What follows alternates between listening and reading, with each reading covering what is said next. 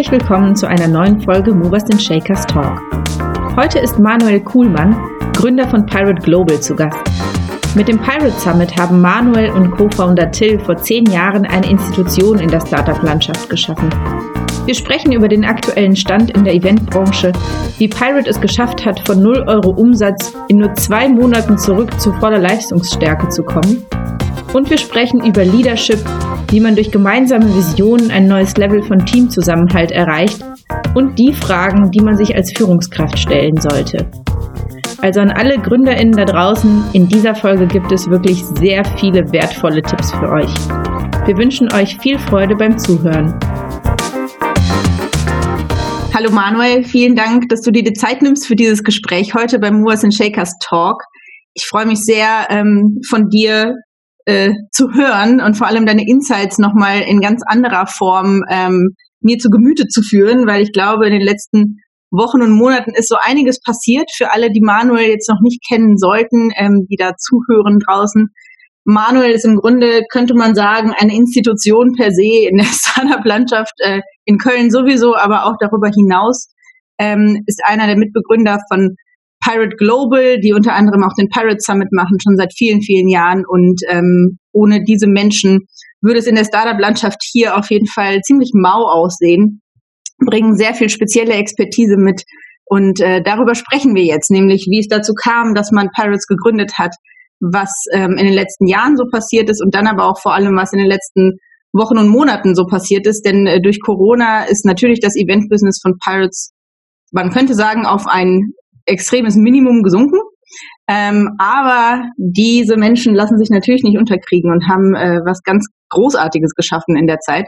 Dazu dann gleich mehr. Erstmal nochmal herzlich willkommen, Manuel. Schön, dass du da bist. Hallo, sehr schön. Danke, dass ich da sein darf. Ein bisschen lustig, ganz kurz An äh, Anmerkung, weil du sagst auch Pirates zu uns. Mhm. Äh, wir sagen, also wir sagen zu uns selber immer Pirate, äh, aber ich höre das so am, am Markt so relativ, äh, relativ häufig oder so regelmäßig. Und manchmal hat er auch so eine Brandname, hat ja immer so, nimmt da so ein Eigenleben an und kann das so gar nicht mehr so, äh, so kontrollieren. Aber ähm, ja, äh, Pirates oder Pirate, alles gut. Ja, ihr seid, ihr seid einfach viele tolle Leute, deswegen kommt irgendwie der Plural zustande, glaube ich. Ja, nee, alles gut, ähm, alles gut. Ja, also wenn man sich deine Vita so anguckt, ähm, bist du ja eigentlich in einer komplett anderen Sphäre gestartet. Ähm, in einem recht klassischen Unternehmensfeld, könnte man sagen. Du warst bei Kienbaum, du warst bei Neckermann mal. Ähm, und dann hast du irgendwann 2008 das erste Startup gegründet. Ähm, für mich wäre jetzt zum einen spannend zu erfahren, wie kam damals der Switch? Und zusätzlich weiß ich aus äh, zuverlässiger Quelle, dass 2008 dieses Startup jetzt auch nicht das Startup war, was durch die Decke geschossen ist, ähm, korrigiere mich, falls ich da falsch liege, ähm, sodass du da auch relativ schnell iteriert hast und dann auch schnell weitergezogen bist im Endeffekt. Magst du uns kurz erzählen, wie so deine Anfänge waren in dieser ganzen Startup-Sphäre? Ja, äh, also genau, vielleicht ein ganz kurzer ähm, kurzer Abriss. Ich habe studiert in Mannheim, ganz klassisch BWL. In während des Studiums habe ich schon mein erstes Unternehmen gegründet. Das war nicht wirklich ein Startup, sondern es war im Prinzip eine Agentur, Webdesign und und so. Mhm. Und äh, irgendwie habe ich da, ich habe sehr viel mit Corporate-Kunden zusammengearbeitet und habe irgendwie das Gefühl gehabt, oder wir hatten damals das Gefühl, wir haben noch nicht so richtig, wissen noch nicht ganz genau, wie man da so agiert in der Corporate-Welt und deswegen bin ich dann nochmal in die, in, die, in die Unternehmensberatung gegangen, zu, zu Kienbaum, äh, zu den Management Consultants. Und da habe ich sehr, war ich, äh, habe ich sehr viel Glück gehabt, dass ich in einem guten Team gelandet äh, bin. Äh, nicht jedes Beratungsumfeld wäre, glaube ich, äh, gut gewesen für mich. Das war aber ein mhm. sehr, ein sehr, sehr freilassendes äh, äh, und deswegen war ich da sehr, sehr glücklich. Ich habe sehr viel, sehr viel gearbeitet, war aber immer klar, nach zwei Jahren bist du da, bist du da halt wieder raus. Und du willst eigentlich unternehmerisch tätig sein. Und da habe ich dann Talentstudio gegründet. Das ist äh, im Prinzip wollten wir das Headhunting digitalisieren und revolutionieren das, äh, du hast gerade gesagt, wir sind da recht schnell weitergegangen. Das stimmt so eigentlich leider nicht. Das war sicherlich okay. ein unternehmerischer Fehler von uns oder von mir, weil wir haben tatsächlich das Pferd äh, vier bis fünf Jahre lang geritten und das in einer Zeit, wo der Markt halt der Markt halt überhaupt nicht für Recruiting gemacht ist, weil 2009 eben halt total Krise und niemand wollte irgendwie rekrutieren. Rekrutieren halt auch ein total nicht saisonales, sondern ein Krisen abhängiges Geschäft. Ja.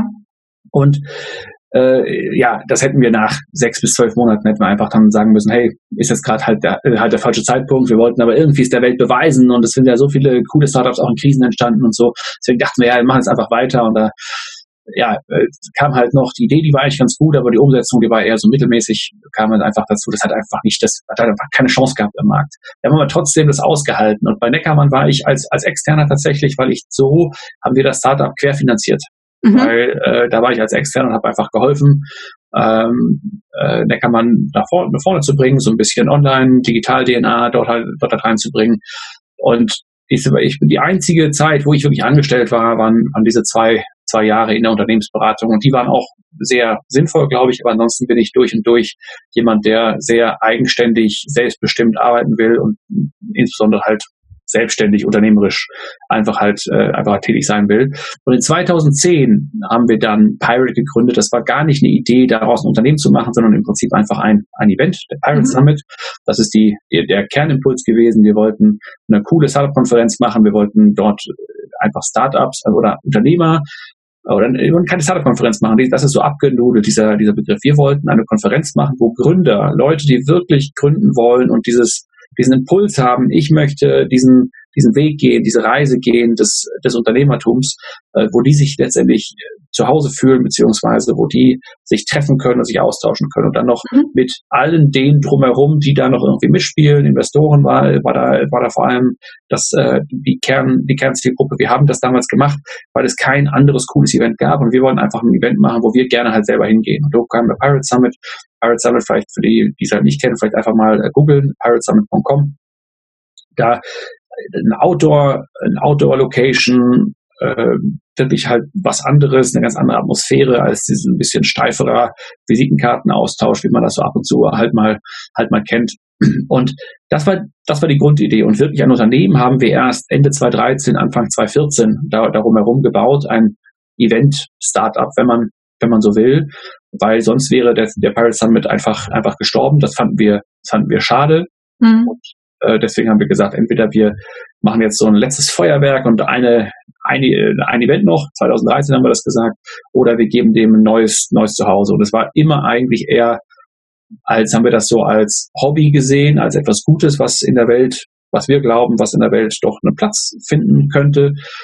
Und äh, nie als, wir wollen damit ganz viel Geld verdienen oder so. Mhm. Also wäre es war nie, nie, sowas halt nie gedacht. Dann über die Zeit, aber da sind auch ganz, ganz gute, haben wir ganz gute Mitstreiter gefunden, die das mit uns eben gemeinsam gemacht haben. Und dann ist da auch letztendlich mehr raus entstanden, haben wir mehr, mehr Events gemacht und dann äh, haben wir das letztendlich in 2018 haben wir unsere Event Unit haben wir in Pirate X ausgegliedert und haben mit Pirate Global eben das Dach hier oben, oben drüber und äh, sind da sehr als, ich sag mal, wir bauen da jetzt so eine kleine Unternehmensfamilie auf, eine kleine mhm. Gruppe, so will ich das jetzt aber nicht so wirklich nennen, aber mit so ganz, ganz vielen hoffentlich bald unternehmerischen Einheiten. Das ist so die, die Idee. Und es war ja auch von Anfang an international.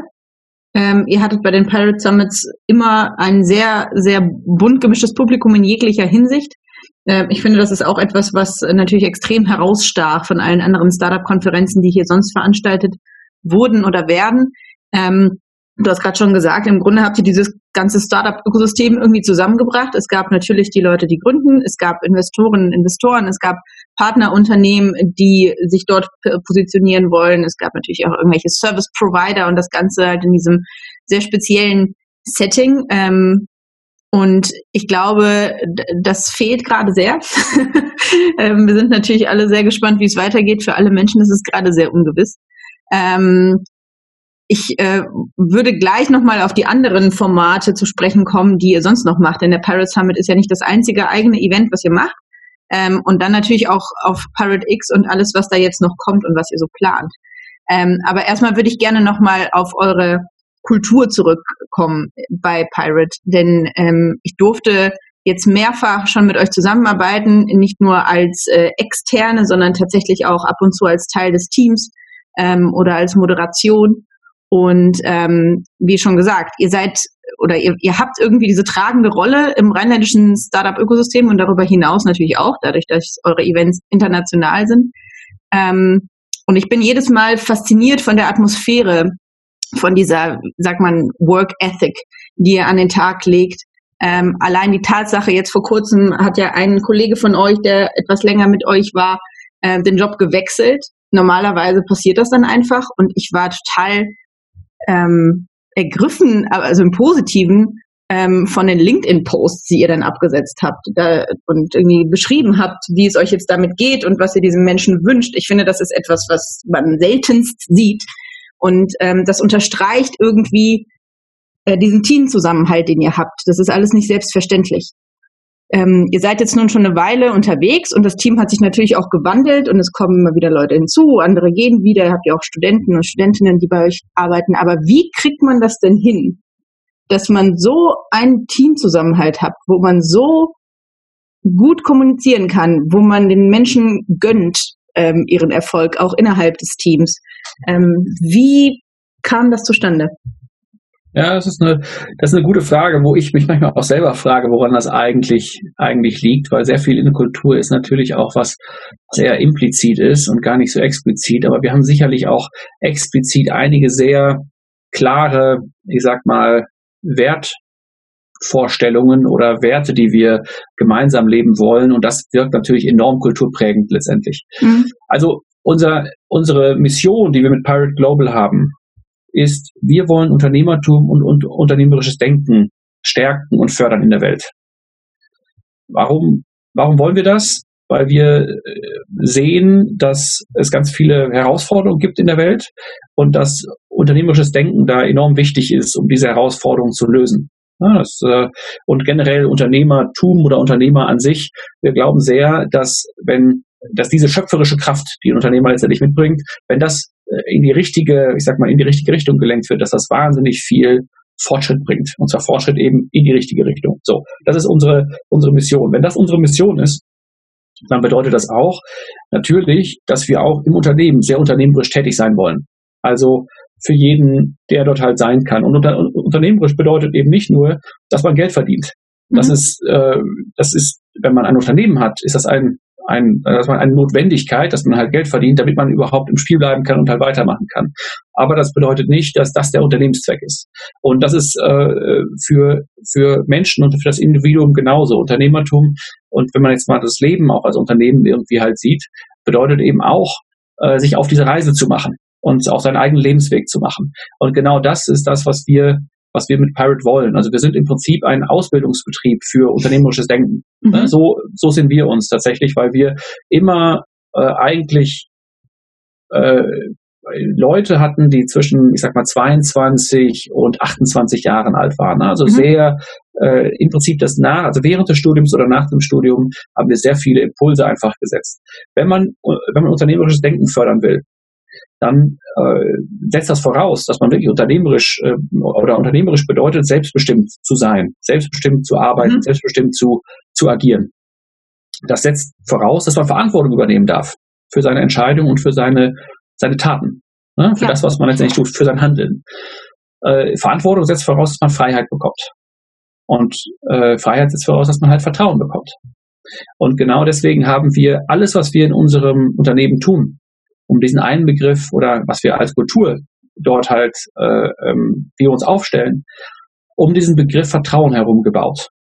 Äh, das bedeutet letztendlich auch, weil wir keine Kinder einstellen, sondern Erwachsene, dass wir die Leute eben halt auch wie, wie Erwachsene behandeln. Mhm.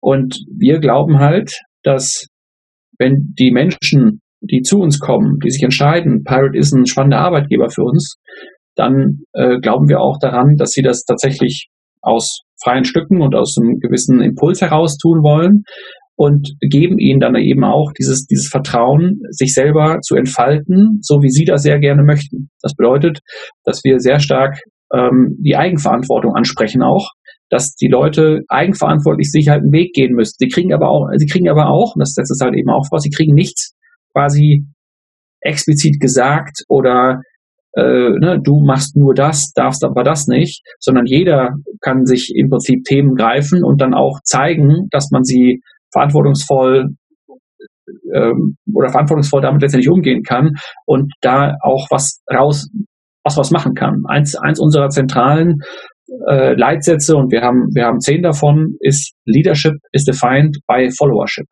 Das bedeutet also, dass wir nicht äh, Personen auf eine Rolle setzen und sagen, das sind jetzt die, die dir folgen werden, mhm. sondern äh, das, das, äh, das kristallisiert sich frei heraus. Also Autorität, also eine Autorität zu bekommen, ist nicht gleichzeitig oder eine, äh, ne, also eine, eine Position zu bekommen, einen, ja, einen Posten, bedeutet nicht, dass man gleichzeitig eine gute Führungskraft ist.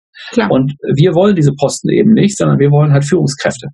Und wir glauben halt da sehr stark an die, an die Selbst, selbst so das Selbstregulierungskräfte in einem Unternehmen. Und da, da das so ist, dass jeder auch weiß, dass er sich frei entfalten kann in seinem Tempo, in seiner Geschwindigkeit, in seiner Intensität und dass niemand sagt, ja, jetzt hättest du aber schon, jetzt bist du schon zwei Jahre hier, jetzt hättest du mittlerweile schon den und den Posten erreichen müssen. Ähm, oder du bist halt erst seit einer Woche hier und äh, du musst jetzt noch, äh, keine Ahnung, fünf Monate warten, bis du, bis du das wirklich machen kannst. Das wollen wir eben nicht, sondern es ist genau, wir, wir gehen sehr schnell auf diese auf diese Selbstverantwortungskräfte und auf diese, äh, auf diesen, auf diese intrinsische Motivation zielt die ganze, die ganze Organisation ab. Und wenn man das hat, wenn man dann auch weiß, dass die Leute tatsächlich sehr viel nicht, nicht immer, natürlich nicht, aber sehr viel an den Themen arbeiten, die sie wirklich machen wollen. Ne? Also äh, aus, der, aus dem Wollen heraus mhm. äh, Themen arbeiten, dann, dann weiß man, dass erstmal die Arbeit doch eine gewisse Erfüllung geben kann. Ne? So, äh, wir glauben zumindest, unsere These ist, äh, dass die, dass die Kollegen deutlich erfüllter sind, wenn sie aus dem eigenen Wollen heraus arbeiten und nicht aus dem Müssen. Ne? Also es ist ganz klar nicht, du musst das und das machen. Mhm. Aber natürlich, wenn man unternehmerisch draufschaut und wenn man etwas verantwortet, das ist immer wieder Verantwortung, ist immer wieder ein ganz wichtiger Begriff bei uns. Wenn man etwas verantwortet, dann bedeutet das auch, dass man mal Tätigkeiten macht, die man nicht so gerne macht.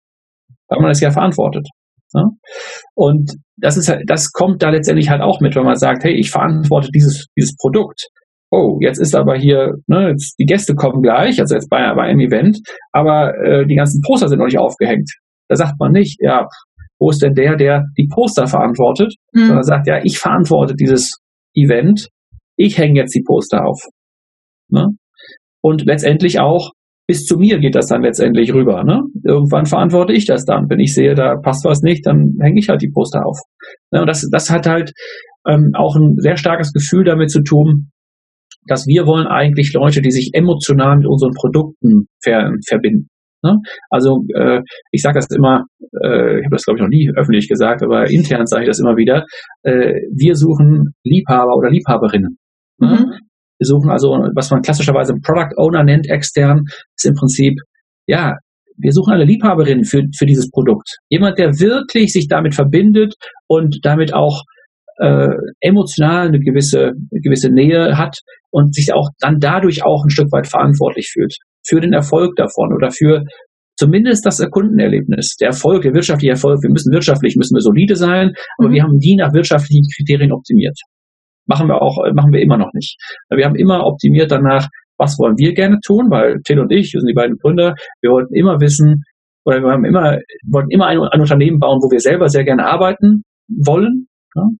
Ähm, und äh, ist das denn, hat das denn, ist das denn für den Kunden spannend? Ist das auch, was hat das eine Daseinsberechtigung in der Welt? Macht das irgendwas, ist das für irgendetwas gut? Hat das einen Impact? Ne? Mhm. Ohne dass wir, wir sind jetzt kein NGO oder so, ähm, ne, aber hat das, welche Wirkung hat das, hat das in der Welt? Das war uns immer wichtiger als welche Wirkung hat das in unserem Portemonnaie.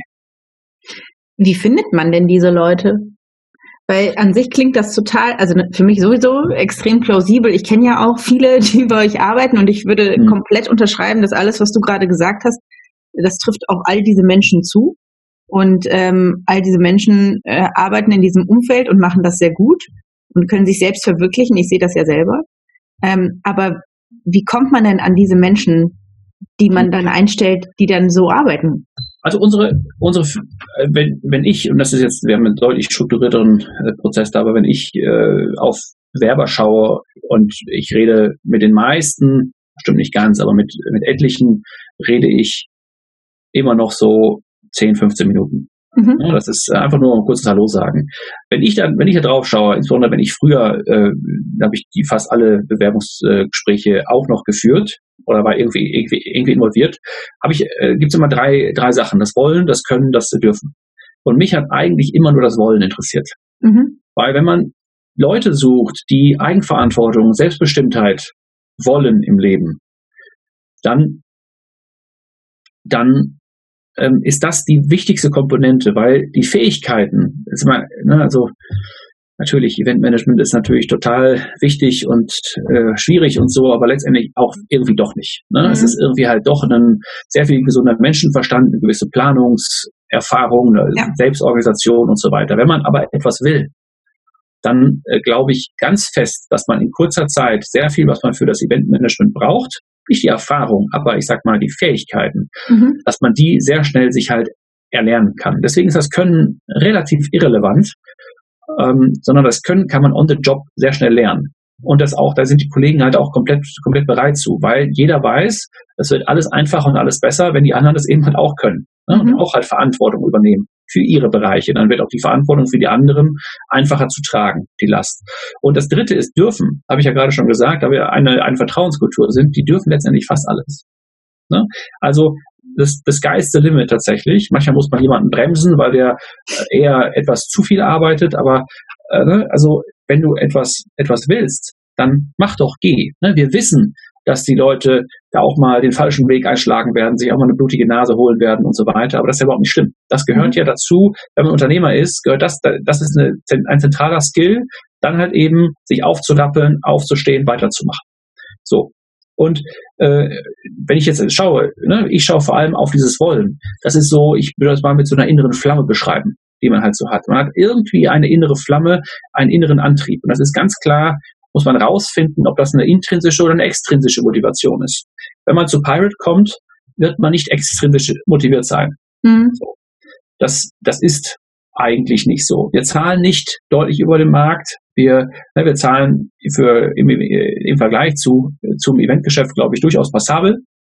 Ne, also zu, zu anderen Agenturen. Aber natürlich äh, kann man im Markt irgendwo anders, in der Beratung, in einem Konzern oder so, mehr halt verdienen. Wenn man Geld verdienen will, kommt man halt nicht zu uns. Äh, wir haben jetzt nicht irgendwie, man, da ist nicht alle zwei, zwei Tage in einem Fünf-Sterne-Hotel oder man fährt nicht den, den riesen Dienstwagen oder, oder, oder. Ne?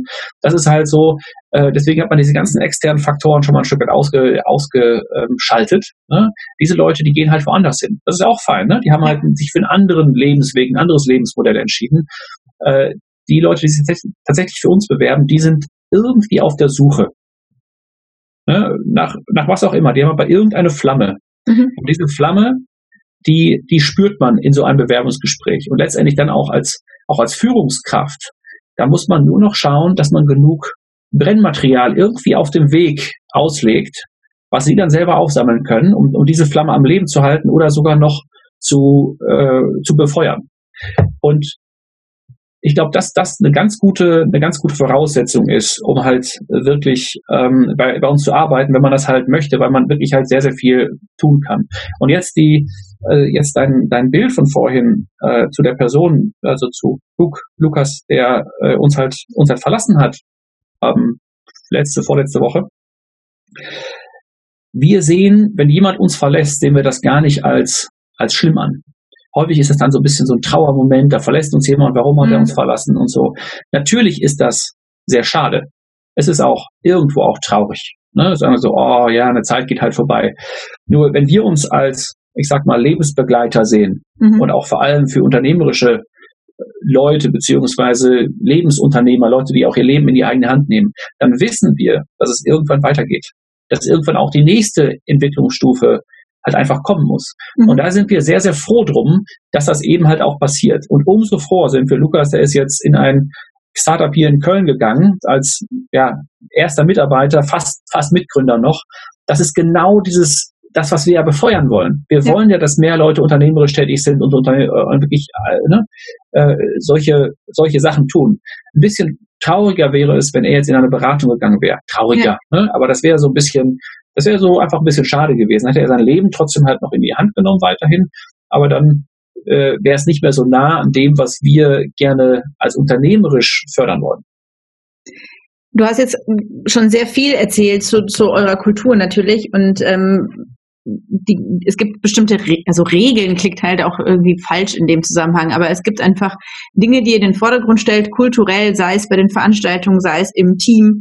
Du hast gerade schon gesagt, Leadership is defined by Followership. Ähm, bei euren Veranstaltungen plädiert ihr dafür, dass es keine VIPs gibt, zum Beispiel, dass alle auf Augenhöhe miteinander kommunizieren. Ähm, eins, äh, eine Aussage oder eine Regel, die auch zu meinem Credo irgendwie geworden ist, dadurch, dass ich viel mit euch zu tun hatte, die ich auch gerne in die Welt hinaustrage, natürlich immer mit Credits an euch, ist das Give, Give, Give, Ask. Ganz persönlich habe ich einfach das jetzt einige Jahre gelebt und ich merke einfach, wie viel das für mich tut und äh, wie viel ich äh, Gutes tun konnte für andere. Ähm, ihr habt viele von diesen Missionen, Visionen, die ihr formulieren könnt und sehr irgendwie sehr on point äh, formulieren könnt. Deswegen glaube ich auch da natürlich, wenn man sich damit auseinandersetzt und Teil von Pirate wird, natürlich steht man oder sollte man dahinter stehen und verinnerlicht das einfach an einer Stelle ganz extrem. Du hast auch gesagt, dass ihr im Grunde diese ähm, Ausbildungsstätte seid und Mindsets auch in irgendeiner Form ja natürlich verändert. Meine Frage wäre jetzt zum einen, wie habt ihr, also gab es diese Mission, Vision und auch diese ganzen Regeln von Anfang an bei Pirate? War das ein schleichender Prozess? Wie seid ihr da final hinzugekommen? Und das, die andere Frage wäre dann im Anschluss, warum denkst du, ist es so wichtig, dass wir die Mindsets der Menschen dahingehend nachhaltig prägen? Ähm, gerade vielleicht auch jetzt in der Situation, in der wir uns befinden, ähm, wo es halt vielleicht nicht darum gehen sollte, ein Startup zu gründen, Investoren zu finden, um mit dem Geld noch mehr Geld zu machen. Mhm. Also vielleicht, vielleicht erstmal dazu, wir sind da komplett wertfrei. Ne? Also wir, wenn jemand Geld verdienen will, soll er, soll er Geld verdienen. Wenn er mehr Geld verdienen will, soll er mehr Geld verdienen. Wenn er maximal Geld verdienen will, soll er auch das tun. Das ist total egal. Wir, es ist halt nur nicht unser Weg. Mhm. Das ist eher das, was wir da halt äh, rein, weil ich möchte ungerne, nicht ungern, ich will einfach nicht darüber urteilen, was andere Leute denn zu tun oder zu lassen haben. Deswegen, was wir anbieten, ist quasi ein Arbeitsort, wo wir gerne arbeiten und vielleicht wollen andere das halt auch. Und andere, äh, das entzündet vielleicht auch andere und gibt anderen einen, einen Impuls. Wenn wir ein Event veranstalten, wollen wir dort auch bestimmte ja, ein bestimmtes Mindset einfach prägen, weil wir gerne auf so ein Event gehen, gehen wollen. Also es ist mhm. sehr stark, wenn man es so von außen betrachten würde, sehr, sehr stark egoistisch, ne, dass wir einfach, wir machen halt gerne ein Event, wenn das unsere eigenen Events sind, wo wir sehr gerne hingehen, einfach, weil wir glauben, vielleicht gibt es auch noch andere, oder wir hoffen, dass es noch andere gibt, die, die ähnlich denken wie wir. Vielleicht sind wir auch Exoten, dann halt nicht, und die auch sagen, ja, das äh, macht uns auch Spaß, da fühlen wir uns auch irgendwie abgeholt. Und deswegen haben wir ja schon auch definiert, und ich bin auch jemand, der relativ werteorientiert eigentlich durchs, durchs Leben geht, und Till ist, Till ist genauso. Wir haben einfach gesagt, so ja, was ist denn, was passt denn eigentlich zu uns? Ne? Also was ist, was ist wirklich ein Arbeitsort, wo wir halt, wo wir halt sein wollen, äh, ne? wo wir irgendwie zusammen agieren wollen. Und ich habe den Vorteil gehabt, dass ich äh, einmal bei Kienbaum war, eben wo ich zwar die Unternehmensberatung auch in sehr klassischen Unternehmen gemacht habe, aber wo immer durch diesen anderen Bereich, da ging es um People, ne, also um Menschen, mhm. war immer auch so dieses Kulturthema ein großes Thema. Es ging ja sehr viel um Organisationsveränderungen äh, und Kulturveränderungen und oder damit einhergehende Kulturveränderungen. Dann haben wir das in dem Startup, äh, was ich 2008 gegründet hatte, äh, haben wir das auch schon sehr stark, sehr mit sehr viel, sehr früh kulturprägend halt waren wir halt tätig. Und dann war es eigentlich so, dass wir, dass das so nahtlos in Pirate übergegangen ist, weil ich mhm. schon auch so gearbeitet hatte. Wir haben auch, äh, wir hatten auch da eine Remote-Regelung, also 2008 schon und so. Und äh, jeder konnte von arbeiten, von wo er war und so weiter und so fort. Und dann, dann ist das über die Zeit, über die Zeit entstanden. Wir haben äh, für den, äh, für den, für unsere Events, im Sinne für den, für den Pirate Summit haben wir unsere House Rules. Das, du hast jetzt äh, einige da, da, davon genannt schon. Fünf, fünf Stück sind es. Die sind, glaube ich, irgendwie so 2015 entstanden. Mhm. Das einfach noch ein bisschen expliziter zu machen. Die haben wir dann auch angefangen auf, aufzuhängen und auch wirklich explizit zu, zu zeigen. Ich glaube, unsere zehn Guiding, Guiding Principles für unsere also wie wollen wir zusammenarbeiten in äh, Pirate selber, äh, die sind entstanden also die waren immer schon da. Die haben sich auch eigentlich nie verändert, glaube ich. Die sind auch un, äh, wirklich unangetastet geblieben. äh, die haben wir, glaube ich, explizit mal aufgeschrieben, auch so um, um, um 2015 herum. Mhm. Und für uns war es einfach wichtig, das zu formulieren, weil wir auch gemerkt haben, da kommen jetzt mehr Leute, die sich auch halt bewerben und wir wollen es irgendwie halt auch erzählen, wofür, wir denn eigentlich hier, das sind unsere, das sind unsere Guiding Principles und so weiter und so fort. Und unsere Hausschule sowieso, ich meine, die muss man transparent machen, damit die Leute das letztendlich überhaupt verstehen. Give, Give, Give, Ask ist uns, ist glaube ich auch eins so der, der wichtigsten Hausschulz in der Tat oder vielleicht das R, der fünfte Hausschul ist vielleicht noch, ist vielleicht noch wichtiger. Äh, nein, aber das Gift Give Ask ist, äh, glaube ich, hat die meiste, die meiste Bedeutung, die größte Bedeutung, die meiste Tiefe. Gift Give Ask kommt ein Stück weit daher, dass wir uns als Community Bilder sehen. Wir sind sehr stark natürlich eingebettet in eine Community. Und wir, äh, wir glauben daran, dass Unternehmertum besser wird, wenn es eine stärkere Vernetzung innerhalb der Leute gibt, die Unternehmertum spannend finden, fördern wollen, selber tun. Und das nenne ich jetzt mal Community. Ne? Oder das Ökosystem ist auch ein bisschen abgelutscht, der äh, Begriff, aber einfach so die, die so eine bisschen, so den Nährboden letztendlich legt, mhm. damit Startups wirklich halt entstehen können. Und ein zentrales Element, dass das halt passieren kann, ist, dass es nicht direkt transaktionsorientiert ist, sondern dass man einfach als Kultur prägt, dass man sich gegenseitig hilft und dass man auch darauf vertraut, dass das dann auch irgendwie in irgendeiner Form von irgendwem anderes zurückgibt. Ich helfe dir, du hilfst einem anderen und der hilft mir aber wieder und mhm. ich habe den, hab den direkten Bezug zu dir gar nicht. Und so haben wir auch beschleunigende Elemente des, des der Wertschöpfung sozusagen oder des gegenseitigen Austausches, gegenseitigen Wertschaffens, die äh, dann auch so ein Ökosystem äh, besser, besser machen. Ne? Andere nennen das Paying It Forward Culture. Und ich glaube, dass das ein elementarer Grundbaustein ist, wenn man Ökosysteme oder Communities wirklich ernsthaft leben möchte. Und das haben wir letztendlich erkannt und den Mindset wollten wir gerne, gerne mitgeben. Das kann man auch deutlich, deutlich transaktionsorientierter äh, leben. Das ist in anderen Events ist das so, mhm. bei uns eben halt nicht. Und wenn andere dieses, wenn das andere, andere sich dadurch auch ausge, auch angesprochen fühlen, dann finden wir das wunderbar. Du ähm, agierst ja auch als Sparring-Partner, also gerade ähm, für Menschen, die in welcher Hinsicht auch immer einfach jemanden brauchen zum Austausch, natürlich vor allem in Bezug auf das Unternehmen, was da eventuell in der Gründung ist oder auch zu einem späteren Zeitpunkt.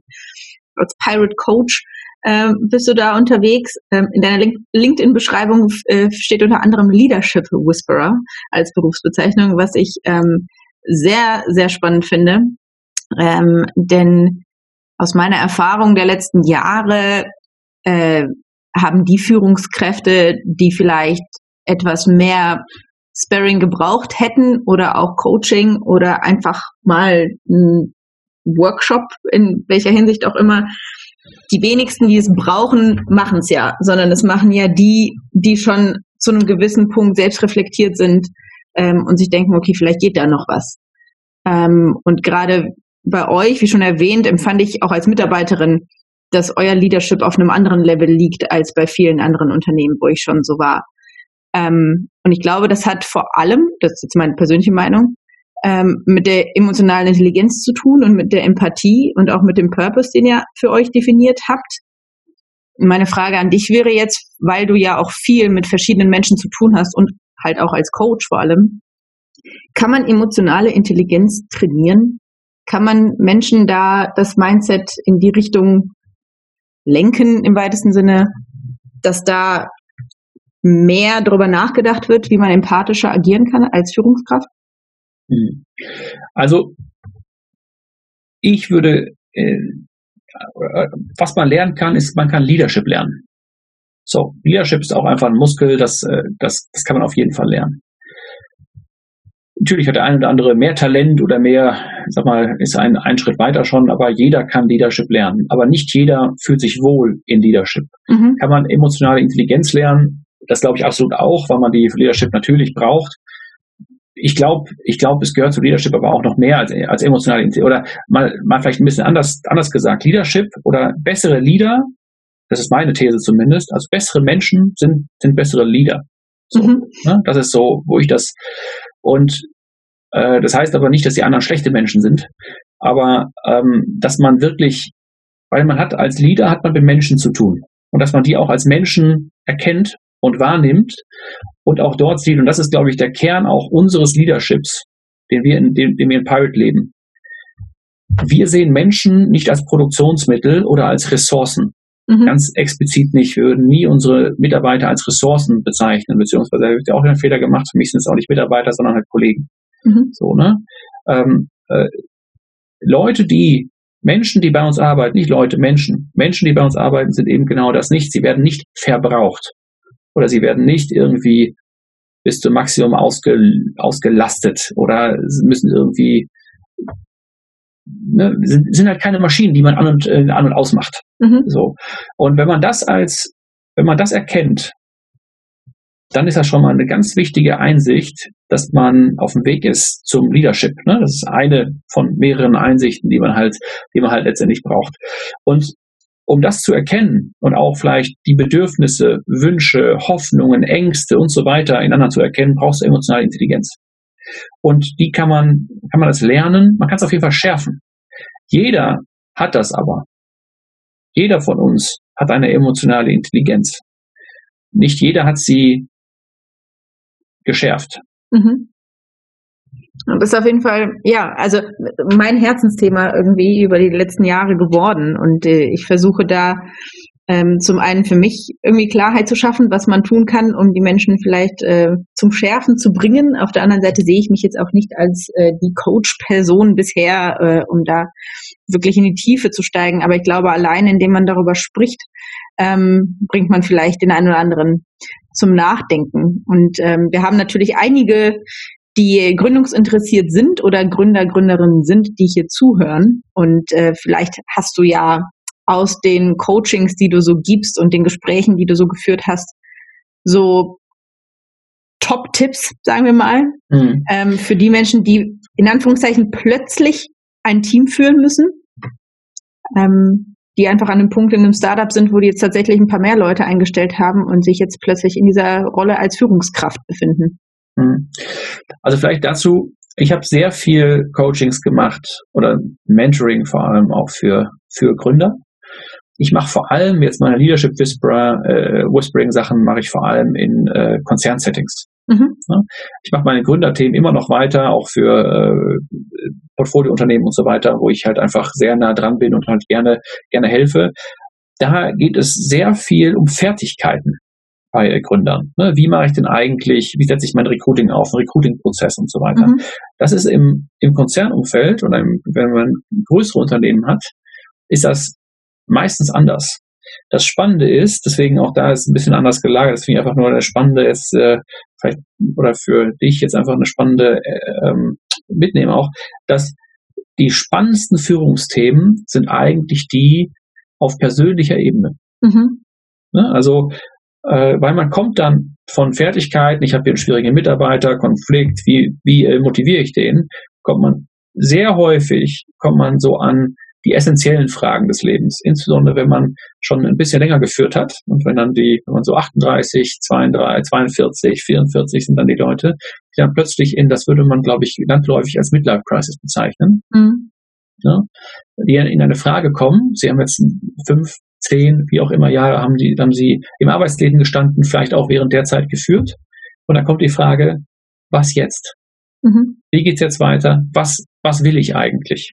Und das sind viel mehr die Themen, die ich in letzter Zeit habe und halt begleite, als diese Fertigkeiten-Themen, die ich, die ich früher begleitet habe.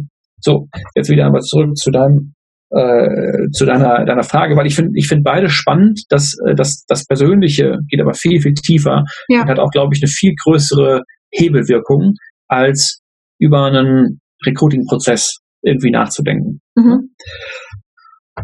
Äh, wenn jetzt eine Führungskraft ähm, ein Startup hat und dann plötzlich da reinkommt, dann ist das, ich glaube, die große Herausforderung ist, zwischen den richtigen Ebenen zu wechseln. Und zwar, das bedeutet auch, weil als Führungskraft häufig ist man dann doch der Experte in einem bestimmten Thema oder hätte das so gemacht oder so gemacht und dann stellt man jemanden ein, der das vielleicht nicht ganz so nicht, nicht ganz so gut macht. Und dann ist man häufig ähm, irgendwie fühlt man sich so, ach, dann, dann mache ich das eben. Ne? Das mhm. hat was mit Delegationsfähigkeit äh, zu tun und so. Und dann wechselt man immer wieder auf diese operative Ebene von einer, man ist taktisch unterwegs, dann ist man auf einer strategischen Ebene unterwegs, wo man es weiter, weiterentwickeln und so. Und das ist, glaube ich, die größte Herausforderung, die, äh, die, die, die neue Führungskräfte in Startups, so in wachsenden kleinen Unternehmen, die sie letztendlich, die sie letztendlich erleben. Und was dann, was dann passiert, dass man sich total verrennt, total verzettelt, den Fokus verliert, die Priorisierung einfach halt überhaupt nicht mehr hinbekommt. Und weil man auch immer wieder reingreift oder so, einfach total den, das, ja, das innerliche Chaos, auch das äußerliche häufig, aber das innerliche Chaos, man in einem Spannungsfeld, was kaum noch aufzulösen ist. Mhm. Dann kommen vielleicht auch noch der, der Druck von außen mit Freunden und so weiter dazu. So, sowas, sowas, ähm, sowas äh, erlebe ich sehr, sehr häufig. Das zweite Thema ist Kommunikation. Wenn man von einem Zwei-Mann- oder Drei-Mann-Team plötzlich in ein Acht-Mann-Team wechselt, ändern sich komplett die notwendigen Kommunikationsstrukturen. Mhm. Das ist, äh, ich glaube, das ist eins der der schwierigsten Themen für Leute, die aus einer Situation kommen, wo sie gewohnt sind, dass alles schnell geht, dann plötzlich zu merken, dass es eben nicht mehr schnell geht, weil Kommunikation fließen muss und Kommunikation erstmal alles langsam macht. Mhm. Und Kommunikation in der Regel, das wird jetzt demnächst auch vielleicht anders, aber in der Regel zwischen Mensch und Mensch stattfindet und äh, der eine sagt das, der andere empfängt das und das ist nicht immer deckungsgleich. Dann kommt es zu Missverständnissen, dann kommt es zu Befindlichkeiten. Menschen haben ja auch Emotionen und dann so, warum hast du mir das nicht gesagt oder warum sagst du mir das so oder oder oder.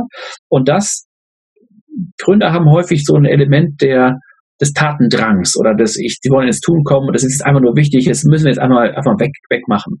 Und jetzt stell dich mal nicht so an, in Anführungsstrichen, sei doch mal nicht so empfindlich, das ist dann so ein Gefühl, was man dann hat, so warum ist denn der jetzt so empfindlich oder warum ist sie jetzt so, jetzt so empfindlich? Das müssen wir doch jetzt einfach nur halt, nur halt machen. Das kennt, kennt jeder Gründer, glaube ich, ähm, dass dann einfach nie Geschwindigkeit nicht mehr gehalten wird und dass man da eine innere Unruhe empfindet und dass man merkt, dass man von einem ich bin verantwortlich für, das ist auch mit dem ersten Punkt wieder, für diese Tätigkeit und für den mhm. Inhalt und dass das gut wird, zu ich manage mehr jetzt einfach nur Leute und ich, ich schaue, dass, dass, die, dass die Menschen, mit denen ich arbeite, dass die eben tatsächlich stärker oder jetzt einfach besser ihre Arbeit einfach halt tun, tun können. Also von einem äh, äh, Maker zum People Manager zu werden, ist, glaube ich, eine sehr, sehr große Herausforderung für, für die meisten dir bei LinkedIn zu folgen, ist in der Hinsicht auf jeden Fall sehr lohnenswert, denn äh, man bekommt zum einen relevante News und Empfehlungen äh, und zum anderen auch einfach so Gedankenanstöße.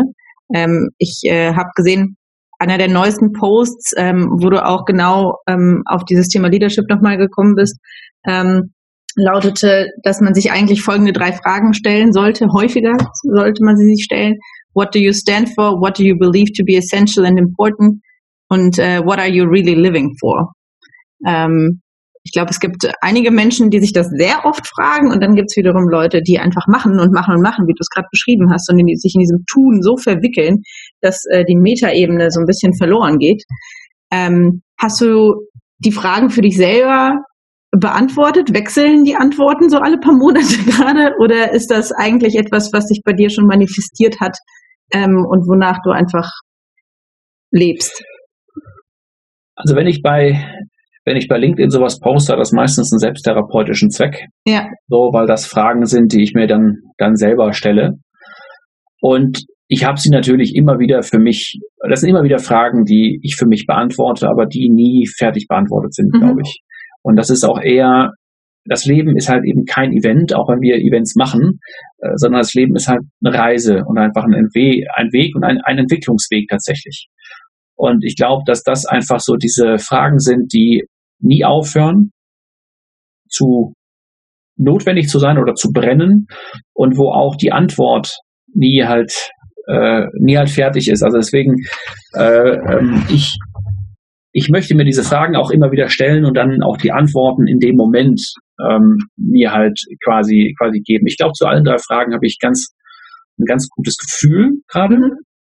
äh, wissend aber auch, dass ich äh, sie in sechs Monaten mehr wiederstellen werde. Und halt einfach schauen werde, bin ich noch in meinem Kompass unterwegs, bin ich noch, ne, geht, bin ich noch auf der, auf dem richtigen Weg? Ist das noch, bin ich noch auf der Reise? Habe ich irgendwie was, was verloren und äh, äh, unterwegs oder was ähm, vernachlässigt ist, das ist vielleicht das bessere Wort.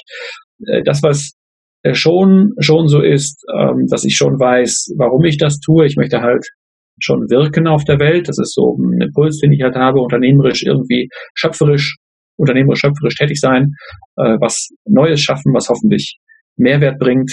Mhm. Und für andere Menschen, ne, ich möchte was, ja, was, ich möchte etwas beitragen. Ich glaube, das ist das, glaube ich, was jeder Mensch möchte und da zieht man extrem viel Purpose raus oder extrem viel einfach Sinn für sich, wenn Menschen etwas sehen, dass, dass sie etwas beitragen können.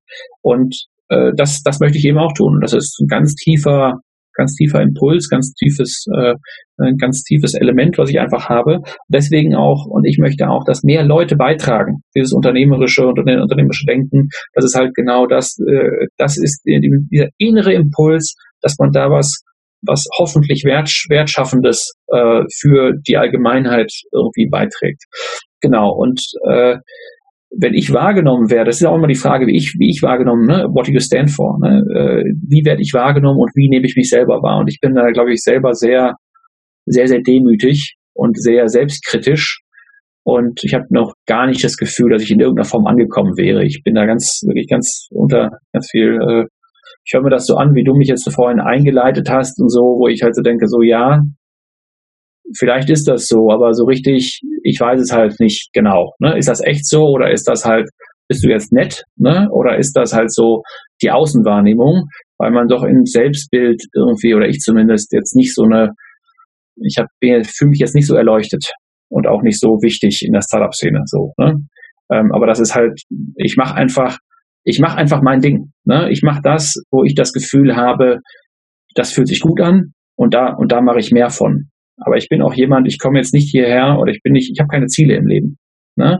Ich möchte, ich möchte beitragen, so, und ich möchte eine erfüllte Reise äh, äh, leben oder gehen oder reisen und hoffe, dass am Ende ähm, man so zurückschauen kann und sagen so, ja, auch auf dem Weg der Reise ist, äh, habe ich halt was beitragen können oder habe ich halt das Leben anderer etwas, etwas besser machen können. So, aber das ist, da bin ich so ganz, so ganz, ganz äh, mönchsartig, glaube ich, da durchs Leben vielleicht. Ja. Ich würde sagen, nur Menschen, die demütig sind, könnte man so ankündigen wie dich. Menschen, die das nicht äh, haben, ich glaube, die wirken nicht so, wie du das jetzt zum Beispiel tust, oder andere Menschen, die mhm.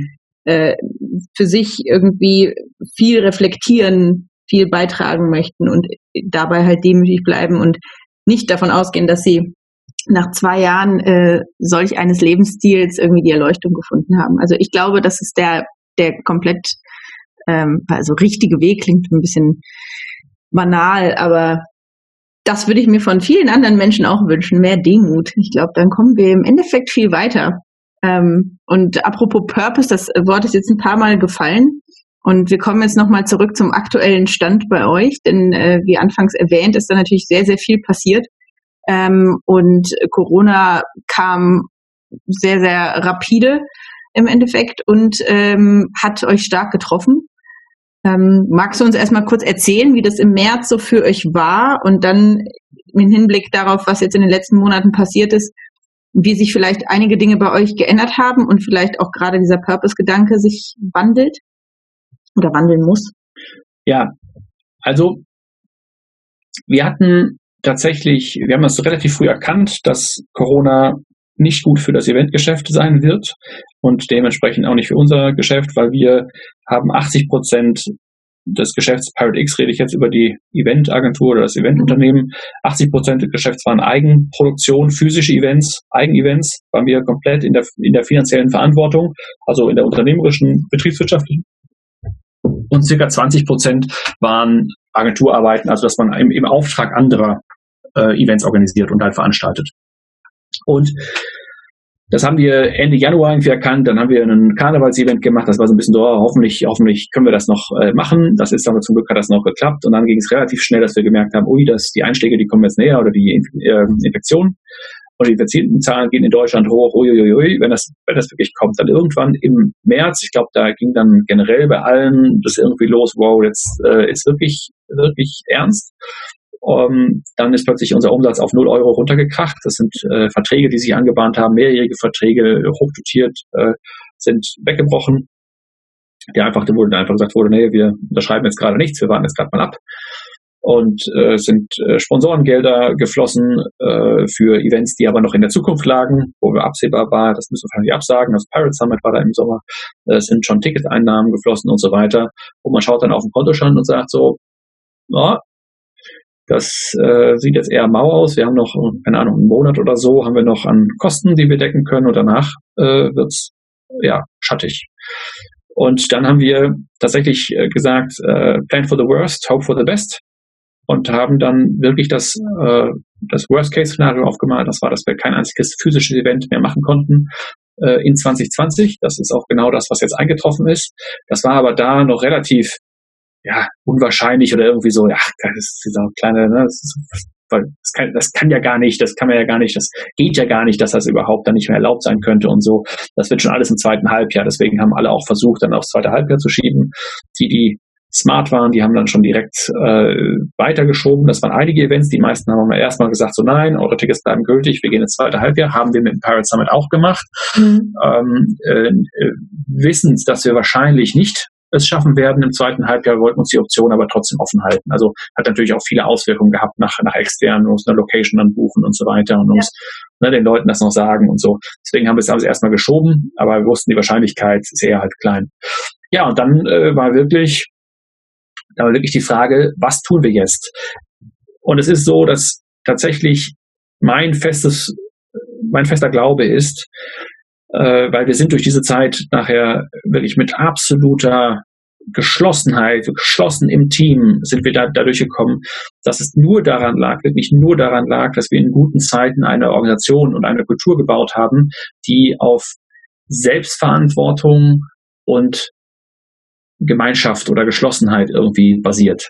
Und nur dadurch haben wir es tatsächlich auch durch diese Krise geschafft, weil Kulturen, die baut man nicht für die guten Zeiten. In guten Zeiten ist, kann man sich auch was erlauben, was vielleicht kulturell nicht ganz so, nicht ganz so toll ist. Aber in schlechten Zeiten, da braucht man die Kultur und da muss man sich darauf verlassen können, da muss man gar nicht mehr so viel, so viel sagen müssen.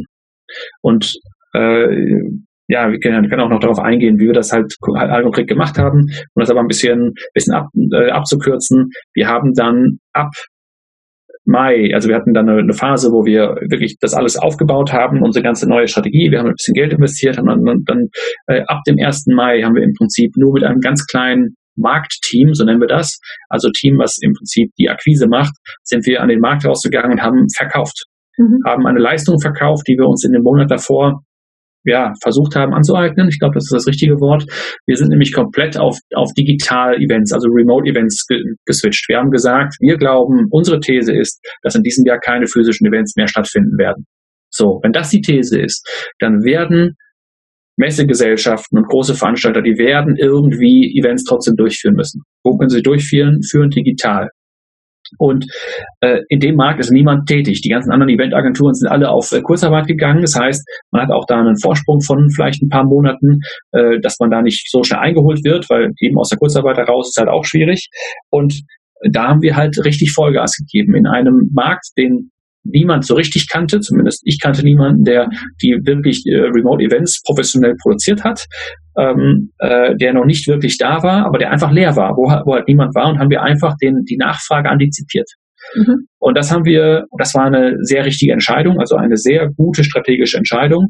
Und da haben wir einen Guidebook aufgesetzt, also ne, einfach, wo wir einfach aufgeschrieben haben, was wir uns selber in der Zeit angeeignet haben über Remote Events haben dann einen, so eine Show, eine Live-Show wie ein Podcast eben, haben wir, haben wir ins Leben gerufen, wo man äh, wöchentlich eben, wo halt einfach über Remote-Events diskutiert wird. Und dann plötzlich kamen Leads rein. Plötzlich kamen Leute, von denen wir überhaupt nicht wussten, die wir auch überhaupt nicht kannten, kamen rein, ja, wir müssen ein Event machen. Wir wissen nicht, wer das macht. Ich habe gesehen, äh, oder wir haben gesehen, ihr macht das, ja, könnt ihr nicht. Und wie das dann so ist, dann plötzlich hat es tatsächlich funktioniert und äh, äh, wir waren im Juli waren wir äh, so, dass wir alle aus der Kurzarbeit zurückholen konnten. Waren wir mhm. alle wieder alle wieder on board. Wir haben auf dem Weg leider zwei Studenten verloren, ansonsten haben wir alle an Bord halten können. äh, Studenten. Es war leider so, dass äh, Studenten nicht äh, unter der Kurzarbeit fallen. Mhm. Die muss man also weiter, weiter finanzieren. Das haben wir nicht, nicht geschafft, weil wir wirklich, es war wirklich knapp finanziell, also wirklich elementar knapp. Äh, und ab August äh, sind wir wieder am Rekruten und jetzt wie verrückt. Also wirklich, äh, wir haben viele, viele offene Stellen. Wir suchen händeringend. Also jeder, der das jetzt hört, der Lust hat, irgendwie bei uns zu arbeiten, bitte einfach pirate, pirate-x.com. Wir sind da händeringend auf der Suche. Und ja, also es ist, äh, wir hatten uns die Ambition gesetzt und wir haben selber so ein bisschen daran geglaubt, äh, die Ambition gesetzt, dass wir im, im August wieder alle, alle an äh, Bord haben, zumindest mit äh, 80 Prozent. Und wir waren wirklich sehr, sehr überrascht, dass es so viel schneller gegangen ist. Und da sieht man aber auch das, das äh, Potenzial im Markt und da sieht man auch die Chancen, die sich am Markt letztendlich ergeben, wenn man unternehmerisch eben halt und da, da auch schöpferisch und auch ein Stück weit mutig einfach halt einfach halt tätig ist. Und da bin ich einfach wahnsinnig froh. Wie, wie das nächstes Jahr sein wird, keine Ahnung.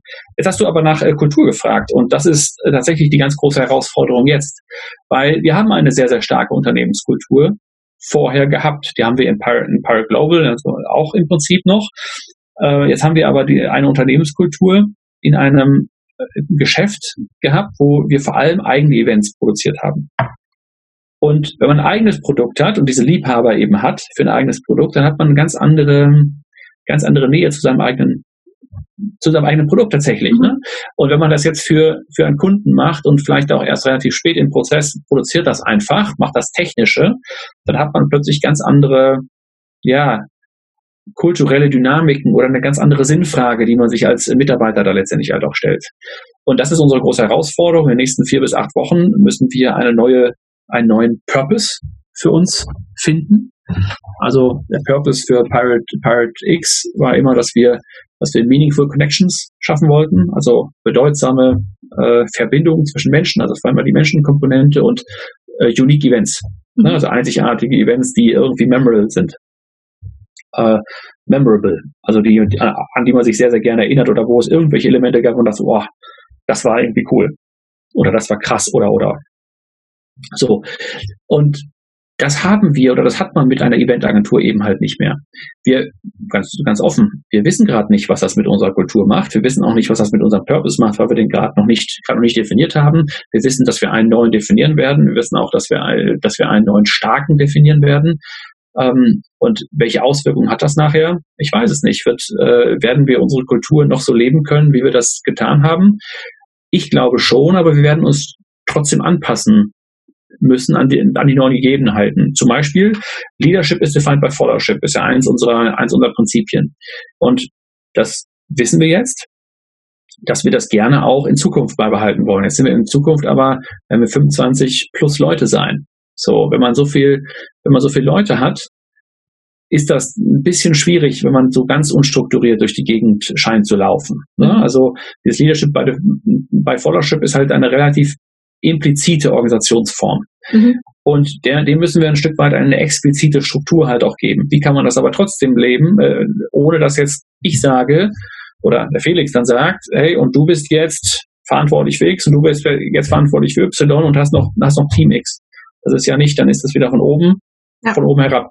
Unsere Idee ist jetzt, dass wir, das haben wir jetzt noch nicht gemacht, aber das ist das, was wir jetzt äh, machen wollen, dass wir ähm, den Teams freistellen, wen sie als Leader benennen, dass man im Prinzip wählt. Ne? Also ein, ein Stück weit demokratisches Prinzip auch in die, in die Teams gibt und dass man dann im Prinzip jemanden für, weiß ich nicht, sechs Monate zum Beispiel einfach wählt, der das Team dann äh, führt.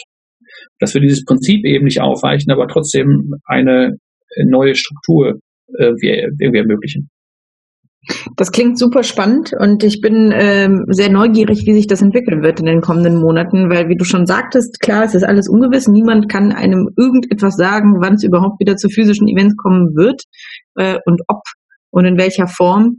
Ähm, ich selber hänge da ja auch mit drin und ähm, ja, man macht jetzt gerade einfach das Beste draus und ich glaube, das Wichtigste ist dann doch auch in dieser speziellen Situation sich treu zu bleiben. Und ich glaube, allein dadurch, dass ihr so viel Wissenstransfer leistet, sei es nach außen hin mit den Deep Dives, die ihr macht, sei es nach innen mit der Pirate University, die ihr auch äh, etabliert habt, wo Kolleginnen und Kollegen anderen wiederum was beibringen oder Impulse geben. Ähm, ich glaube, allein das ist jetzt gerade in der Situation eine der besten ähm, ja, Dinge, die man tun kann, weil jetzt einfach alle sich in dieser neuen Situation befinden und niemand ähm, den Schlüssel hat, mit dem alles funktioniert. Also da auch nochmal Chapeau äh, dafür, dass ihr das so lebt und auch weiterführt, weil ich glaube, ähm, von euch kann man auf jeden Fall einiges lernen noch. Ich bin äh, ganz beseelt und sehr, sehr glücklich über dieses Gespräch. Ähm, du hast es eben im Grunde schon gesagt, der Ausblick ist sehr diffus. man weiß nicht genau, was passiert. Wenn es aber so wäre, dass du dir wünschen könntest, äh, wie es nächstes Jahr weitergeht, äh, wie sähe das aus? Echter Pirates? Naja, im, im also lass mal, also ich kann ja einmal wünsch dir was äh, kurz machen für uns hm. und dann aber auch, ich habe durchaus einen sehr, vielleicht auch meinungsstarken Blick auf die Eventwelt. Mhm. Also ich bin einer der, der wenigen im Team, vielleicht auch ein bisschen der einzige, mit Till vielleicht, äh, die in diesem digitalen oder in diesem Remote-Event Bereich eine sehr starke Zukunft gesehen hat. Mhm. Damals hatte, hatte niemand aus dem Team hat daran geglaubt, dass das ein guter Plan ist. Niemand. Wirklich niemand. Äh, das habe ich auch nochmal äh, im Nachhinein gefragt, so vor einem Monat oder so, wer eigentlich, eigentlich daran geglaubt hat. Dann haben wir gesagt, so, nee, ähm, und dann ist ja die Frage, warum seid ihr denn trotzdem gefolgt? Ne? Also so, und das ist dann auch wieder, dass da schon halt Vertrauen da war und dass das nicht die erste schwierige Lage war und ne? so. Und ähm, mein Job bei Pirate sind eigentlich zwei Sachen. Ich bin oder mein Hauptjob ist, ich muss schauen, dass es den Companies bei Pirate in sechs bis zwölf Monaten mindestens genauso gut geht wie heute. Mhm. Das ist mein Job. So. Und äh, in, in zwei Sachen bin ich, äh, bin ich wirklich, wo äh, ich mich selber mit Till zusammen in einer gewissen, in einer gewissen Verantwortung sehe äh, oder eine Owner oder Liebhaber schafft. So einmal das Thema Kultur. Na, da, äh, das ist sehr wichtig, weil das eben halt auch so nachhaltig eine Wirkung hat und das Thema Brand. Ne? Deswegen mache ich mir natürlich elementar einfach Gedanken über, was die Zukunft des Marktes ist und auch des, auch des Eventmarktes. So, was ist mein, mein Blick drauf? Ich glaube sehr stark, dass Remote-Events eine Zukunft haben und eine durchaus nennenswerte Zukunft. Ich bin eher skeptisch, was diese Hybrid-Events angeht. Ich bin insbesondere skeptisch, ob sie wirklich sich dauerhaft finanzieren lassen. Zu allem, vor allem von den, von den großen Veranstaltern, weil das, was wir auf jeden Fall sehen werden, ist, dass viele wieder physische Events probieren werden. Natürlich, weil die großen Veranstalter, die haben halt ihre Hallen, die sie halt füllen müssen. So. Wenn sie die füllen müssen, dann müssen sie halt auch eine Fläche vermieten und halt, und, und halt verkaufen. Ich kann mir kaum vorstellen, dass irgendeine Messe mehr, mehr Gäste haben wird oder mehr Sponsoren haben wird im nächsten über oder auch in 2024 ne, oder was, ja, im 2023, 2024, in den nächsten Jahren, nochmal in den nächsten drei Jahren, wie sie das vor der Corona-Pandemie hatten. Das bedeutet, es wird wahrscheinlich Umsatz wegbrechen. Gleichzeitig wollen sie aber sowohl physisch bespielen als auch digital bespielen. Mhm. Digital kostet einfach Geld. Wir wissen ja selber, was es einfach an, an Aufwand ist und was dann auch so ein versteckter Aufwand dahinter steckt, den man überhaupt nicht erkennt. Und es ist nie, eben nicht nur einfach Zoom anmachen und dann geht's los. Und wenn man das zusammenspielt und äh, hat eine, eine, Umsatz, eine Umsatzsenkung und aber gleichzeitig eine Kostensteigerung, kann ich mir kaum vorstellen, dass, dass dieser Druck auf die Margen, vielleicht auch, vielleicht auch Verlustgeschäft, dauerhaft irgendwie zu tragen ist. Ich mag da falsch liegen. Ne? Aber es wird auch ein neues Equilibrium geben und so weiter, eine neue Balance. Irgendwie, es wird sich irgendwo einpendeln. Ich glaube aber vor allem, dass, dass äh, die, die digitale Komponente in, in, in, dem Remote-Event-Teil, in in einem digitalen Teil, äh, dass man das nicht so schnell monetarisieren kann, wie man das eigentlich halt müsste. Weil da die Zahlungsbereitschaft einfach eine ganz, ganz andere ja. ist. Deswegen glaube ich, dass Hybrid-Events, so schön sie auch klingen, einen ganz, einen ganz schwierigen Stand perspektivisch haben werden. Ich glaube, nächstes Jahr werden wir viele sehen, aber dann wird man einfach sagen, das macht einfach wenig Sinn aus ökonomischer Perspektive. So. Äh, physische Events werden zurückkommen, sie werden aber weniger Leute anziehen und dann wird es auch da, wird sich ein neues, neue, neue Balance einfinden ich glaube, der große, wirklich der große Chance liegt in diesem Remote-Event-Teil. Und zwar, dass, dass die Tools gigantomanisch besser werden in den nächsten, in den nächsten Jahren. Ich weiß, jeder, jeder kennt vielleicht noch so wie, wie früher Word-Dateien, die man sich hin und her geschickt hat, wie das halt war. Und dann kam irgendwann Google Docs. Und das war eine Vollkatastrophe Google Docs am Anfang. Das war so, ja, ich kann doch nicht mal, ich, ich formatiere hier eine Überschrift und dann springt es irgendwie wieder rum und alles ist neu, falsch formatiert und so. Ist aber über die Zeit besser geworden. Google Docs ist von der Nutzungserfahrung deutlich besser als Word. Klar, es gibt jetzt auch von Microsoft und so, dass man kollaborativ arbeiten kann. Es ist aber einfach, es ist aber einfach so. Und genau diese Effekte werden wir, glaube ich, auch bei, auch bei Events sehen, dass plötzlich die digitale Erfahrung, ne, die für den Kunden einfach wirklich besser ist als auf einem Event. Da wird man sich fragen, so, ich war auf einem Event und wusste eigentlich ja nicht, wen ich treffen sollte und habe ich zufällig vielleicht jemanden an der Bar getroffen oder an einem Stand, wo man in Zukunft sagen wird, digital ich treffe da Leute zufällig, die aber auf meine Interessen matchen. Und zwar nicht nur, dass man irgendwelche Schlagwörter verknüpft, sondern dass man die wirklich in einem Videochat oder ähnliches halt in Anführungsstrichen zufällig trifft. Und ich glaube, dass da eine ganze Reihe Produkte entstehen werden und eine ganze Reihe Erfahrungen entstehen werden, dass man auch sich digital, auch wenn man auf dem physischen Event nachher ist, sich trotzdem digital einloggt, um Leute kennenzulernen. Mhm. Ne? Und das ist, und dann wird es plötzlich nämlich so, dass man sagt, so muss ich da wirklich hinfliegen, um das gleiche Erlebnis zu haben und diese, diese Chance zu haben, diese Leute kennenzulernen. Und ich würde sagen, eher nicht. Das zweite ist, ich glaube, dass wir jetzt an einem Moment sind, wo die Eventindustrie anbandelt wird. Ich glaube, dass, äh, dass die Kundenbedürfnisse, die auf so einem Event befriedigt wurden, die alle auf alle befriedigt wurden, weil sie alle in einem in, auf ein Event zusammengeführt wurden, in einen Ort, ne, weil dort ja alle waren. Mhm. Und das ist einmal, welche Kundenbedürfnisse hat man? Networking will man vielleicht machen. Dann will man, dann will man ähm, Leads generieren. Dann will man ähm, interagieren ne, äh, oder halt sich austauschen, inhaltlich austauschen. Dann will man was lernen, dann will man sich inspirieren lassen, dann will man sich entertainen lassen. Keine Ahnung, was halt alles da noch hintersteckt. Ich glaube, dass sich das anwandeln wird.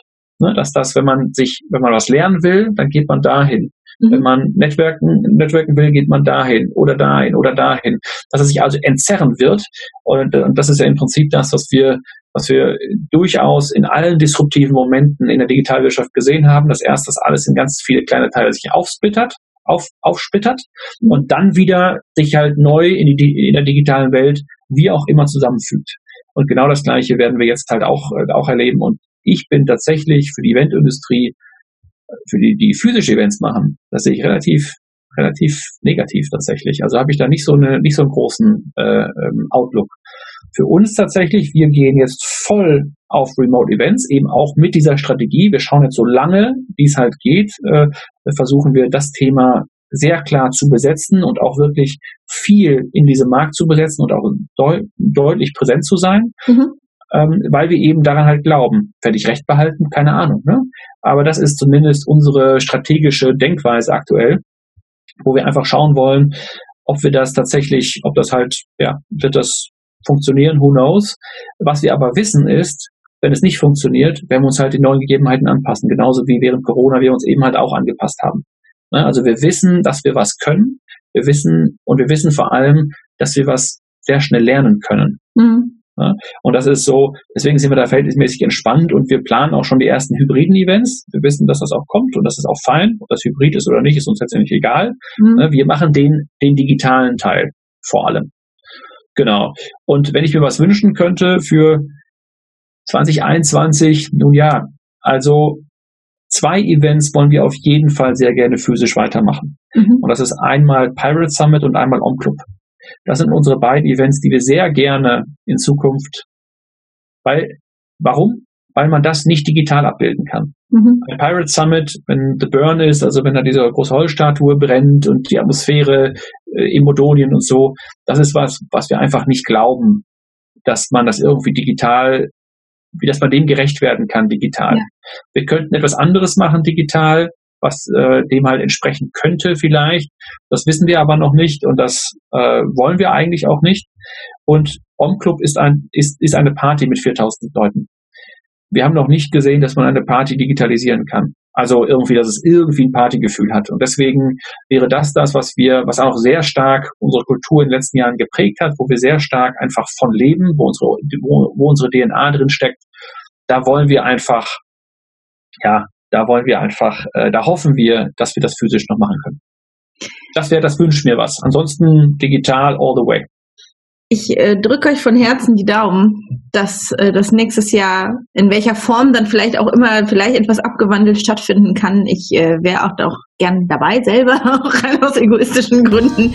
Ähm, drücke ich da die Daumen. Ich äh, bedanke mich ganz, ganz herzlich, Manuel, für ähm, deine Offenheit und die Insights und Impulse, die du mitgegeben hast. Da war sehr, sehr viel, ähm, von dem man sich eine Scheibe abschneiden kann. Und ähm, ich bin sehr gespannt, wie es bei euch weitergeht. Verfolge das natürlich ähm, explizit und lege allen ans Herz, das auch zu tun, sowohl der Pirate Crew als auch Manuel selber und den anderen Menschen, die dort arbeiten. Das lohnt sich in jedem Fall. Also Manuel, vielen lieben Dank. Danke dir, sehr gerne.